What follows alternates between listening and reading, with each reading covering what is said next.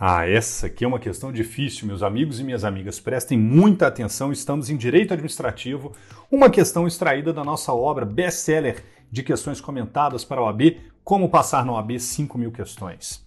Vamos lá. A licença é um ato administrativo da espécie A. Normativa B. Negocial C. Ordinatória D. Enunciativa e E punitiva. Vamos lá. A. Incorreta, pois a licença é um ato concreto e não abstrato. B. Correta, pois o ato negocial é a declaração de vontade estatal coincidente com a pretensão do particular. No caso, o particular pede a licença e a administração a concede, preenchidos os requisitos legais. Daí porque temos ato negocial. Um exemplo de licença é a licença para construir. C. Incorreta, pois atos ordinatórios são aqueles que disciplinam o funcionamento da administração e a conduta funcional de seus agentes, situação que não guarda relação com a licença.